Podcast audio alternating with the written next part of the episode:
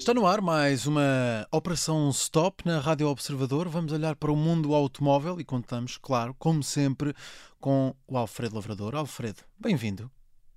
Obrigado, Miguel. Sabemos que esta semana está a ser marcada, claro, pela morte da, da Rainha de Inglaterra. Morreu esta quinta-feira, é o tema do momento. Alfredo, já percebi que também aqui a nossa Operação Stop não vai escapar este assunto. Qual é afinal a relação entre Isabel II e os automóveis? Olha, hum, tens toda a razão, era, era, quase impossível passar ao lado deste, deste tema. Claro. Uh, porque, apesar de, obviamente, não ser inglesa e não portuguesa, uh, é muito querida entre muitos portugueses, junto de muitos portugueses, logo. Sim. Faz todo sentido. A, a Rainha de Inglaterra uh, sempre teve muito à vontade com os automóveis e desta tenridade. posso dizer que era muito provavelmente a única monarca do mundo que sabia mudar uma roda e até decididamente a única do mundo que conseguia fazer a manutenção ao motor, como por exemplo mudar velas, que é uma coisa que eu, não, eu, eu nunca fiz. Hum, fiz, fiz em moto, mas nunca nos karts, mas nunca em carros. Um, tu de certeza que também não fizeste, é uma coisa meio rara, não, não. mas ela, porque viveu noutra época, um, viveu em jovem noutra época, uh, uh, era exímia nesse, nesse, nesse serviço. Um, além disso, um, e, e, apesar como é fácil calcular, a, a família real possui um lote numeroso de chauffeurs, uh, ela fazia questão de conduzir um, sempre que não estava em representação oficial, ou seja, Sim. sempre que não estava em Londres, uh, fazia-se fazia deslocar ao volante do, do carro. E era uma prática que não era exclusiva da rainha, uma vez que o seu marido, o príncipe Filipe, uh, que morreu o ano passado, igualmente com 96 anos, curiosamente, também gostava de se deslocar para todo o lado ao volante do seu carro. Deixou de o fazer por outras, outras eh, situações sim. várias. Sim, sim, sim. Alfredo, então, e entre os muitos automóveis que, que possuía, um, que ela tinha, quais é que eram os mais curiosos? Ou, ou, até quais é que eram os mais valiosos? Isso também, também é importante.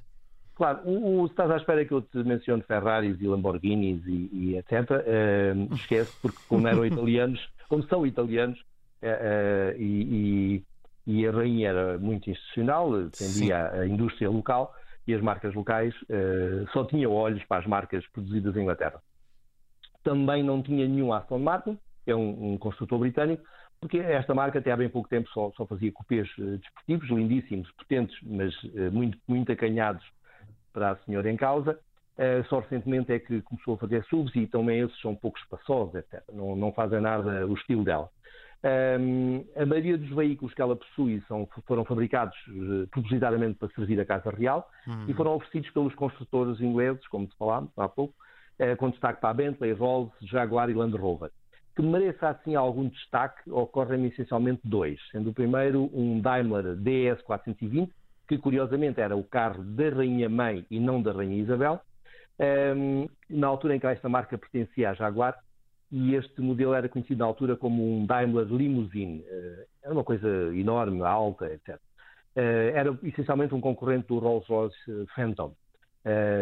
O outro modelo, que é talvez o mais conhecido, é o Bentley, State Limousine, que foi oferecido em 2002 durante as comemorações do Jubileu de Ouro da Rainha e foram oferecidas, como em tudo o resto, duas unidades rigorosamente iguais, eh, não vá uma delas ter algum problema, então eles saem com o outro. Tem, são, estamos a falar de um carro com 6,2 metros de comprimento, muito alto e integralmente blindado. Hum. É igualmente o automóvel mais valioso da Casa Real, eh, uma vez que está avaliado em 11 milhões de euros. Uh, Coisa pouca. Acho, acho difícil só mesmo por ser da rainha, por contrário, é um bocadinho exagerado. Sim, claro, claro. Uh, mas uh, entre isto tudo, Alfredo, entre essa, essa garagem toda, havia algum favorito, podemos dizer assim, da, da monarca?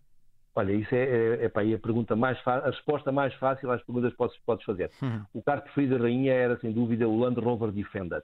Uhum. eu não sei se alguma vez andaste algum, mas é, é um Jeep puro e duro. Ela teve várias versões do, do, do, do, modelo, várias gerações do modelo, e ela utilizava, sobretudo aos fins de semana e quando estava nos seus palácios uh, no campo, uh, para caçar, uh, passear os cães, e era praticamente inseparável deste, do, do Defender, do conhecido Defender. Sim. Um, para te dar uma ideia, o Defender é um carro concebido para ser um jeep de trabalho. É, também, era um jeep, também era um jeep militar. Um, é praticamente indestrutível mas o condutor que vai lá dentro uh, sofre bastante se circular relativamente depressa em mau piso.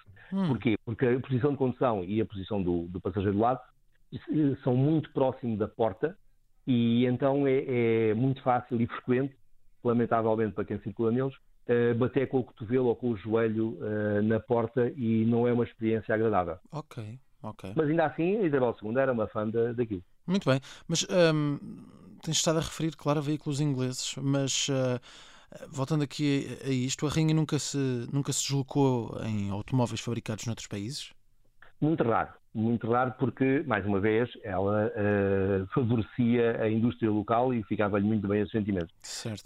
Um, há, há, poucos casos, um deles lembro-me que foi uma visita à Alemanha, uhum. uh, que ficou, foi, ficou registada, uh, foi em 65, em que ela se fez deslocar num belíssimo Mercedes 600 Laudelet, um, enquanto o seu marido, o príncipe Filipe, Filipe seguia atrás no Mercedes 300. Vês aqui a, entre a, a, rainha e o príncipe consorte havia aqui uma certa diferença. o Filipe ia num carro ligeiramente mais, mais pequeno e menos potente. Uhum. Só que um, esta, esta, esta deslocação ficou ainda mais conhecida porque o carro do príncipe Filipe uh, recusou-se a pagar, creio que durante uma. Uh, recusou-se a pagar dentro do, durante uma visita a uma estação de televisão, uma, uma antena de televisão, e, e teve que ser empurrado e este momento foi empolgadíssimo pela imprensa britânica, como podes calcular. Claro. Eh, porque já na altura não tinham uma reputação de tanta qualidade quanto os alemães e Sim. fizeram questão de esfregar na, na cara dos seus rivais, ainda por cima a guerra não tinha sido há muito tempo.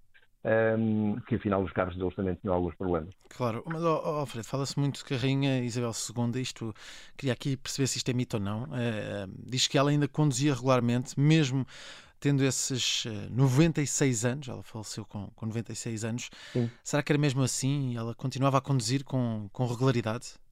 Completamente.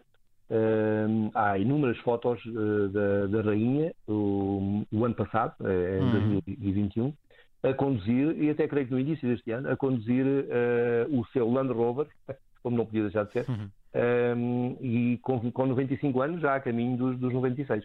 Curiosamente, o príncipe Felipe também conduziu até muito tarde, um, mas foi forçado pela Casa Real a, a abandonar o volante, hum. um, porque provocou uma série de acidentes em que ele tinha a culpa. Uh, e, e, e, optaram, foi uma coisa muito badalada, uh, e optaram por, por lhe pedir que ele deixasse de conduzir porque aparentemente até a realeza britânica uh, perde capacidades à medida que os anos passam. o sangue azul, o sangue azul nesse aspecto é igual aos outros. O sangue azul uh, aparentemente também não, não, evita que se perca a visão, a rapidez de reação, o raciocínio, etc. Sim.